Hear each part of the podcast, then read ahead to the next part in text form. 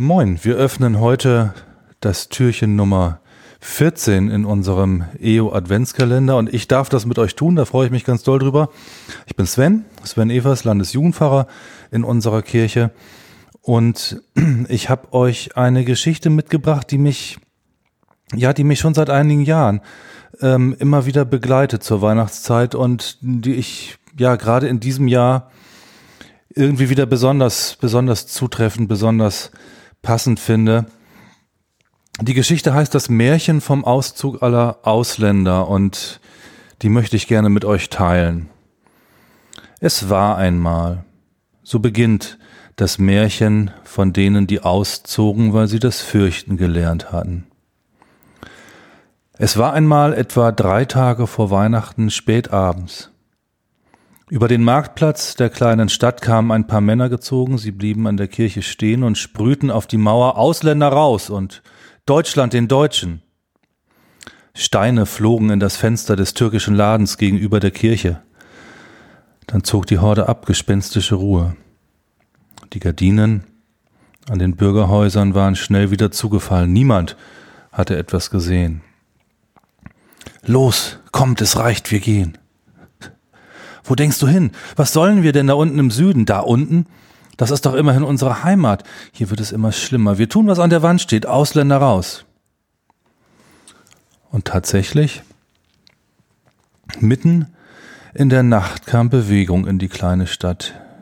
Die Türen der Geschäfte sprangen auf. Zuerst kamen die Kakaoplätzchen, die Schokoladen und die Pralinen in ihren Weihnachtsverkleidungen. Sie wollten nach Ghana und Westafrika, denn da waren sie zu Hause.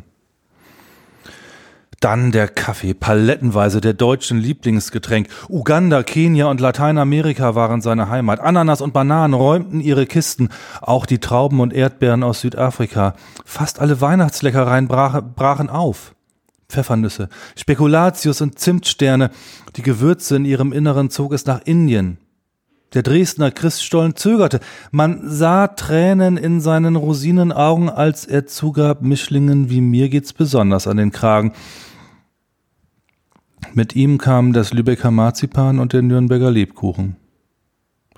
Nicht Qualität, nur Herkunft zählte jetzt. Es war schon in der Morgendämmerung, als die Schnittblumen nach Kolumbien aufbrachen und die Pelzmäntel mit Gold und Edelsteinen teuren Chartermaschinen alle Welt starteten. Der Verkehr brach an diesem Tag zusammen. Lange Schlangen japanischer Autos, vollgestopft mit Optik und Unterhaltungselektronik, krochen gen Osten. Am Himmel sah man die Weihnachtsgänse nach Polen fliegen, auf ihrer Bahn gefolgt von den feinen Seidenhemden und den Teppichen des fernen Asiens. Mit Krachen lösten sich die tropischen Hölzer aus den Fensterrahmen und schwirrten ins Amazonasbecken. Man musste sich vorsehen, um nicht auszurutschen, denn von überall her quoll Öl und Benzin hervor, floss in Rinnsalen und Bächen zusammen in Richtung Nahe Osten. Aber man hatte ja Vorsorge getroffen. Stolz holten die großen deutschen Autofirmen ihre Krisenpläne aus den Schubladen. Der Holzvergaser war ganz neu aufgelegt worden, wozu ausländisches Öl. Aber die VWs und BMWs begannen sich aufzulösen in ihre Einzelteile. Das Aluminium wanderte nach Jamaika, das Kupfer nach Somalia, ein Drittel der Eisenteile nach Brasilien, der Naturkautschuk nach Zaire. Und die Straßendecke hatte mit dem ausländischen Asphalt im Verbund auch immer ein besseres Bild abgegeben als heute. Nach drei Tagen war der Spuk vorbei, der Auszug geschafft, gerade rechtzeitig zum Weihnachtsfest. Nichts Ausländisches war mehr im Land. Aber Tannenbäume gab es noch, auch Äpfel und Nüsse. Und Stille Nacht durfte gesungen werden, zwar nur mit extra Genehmigung, das Lied kam immerhin aus Österreich. Nur eines wollte nicht ins Bild passen. Maria und Josef und das Kind waren geblieben. Drei Juden ausgerechnet. Wir bleiben, sagte Maria. Wenn wir aus dem Land gehen? Wer will ihnen dann noch den Weg zurück zeigen, den Weg zurück zur Vernunft und zur Menschlichkeit? Wir bleiben.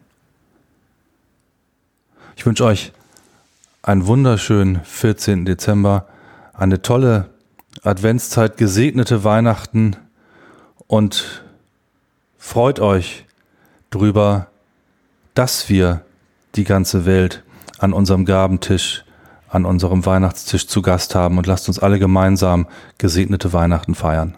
Eine gute Zeit. Tschüss.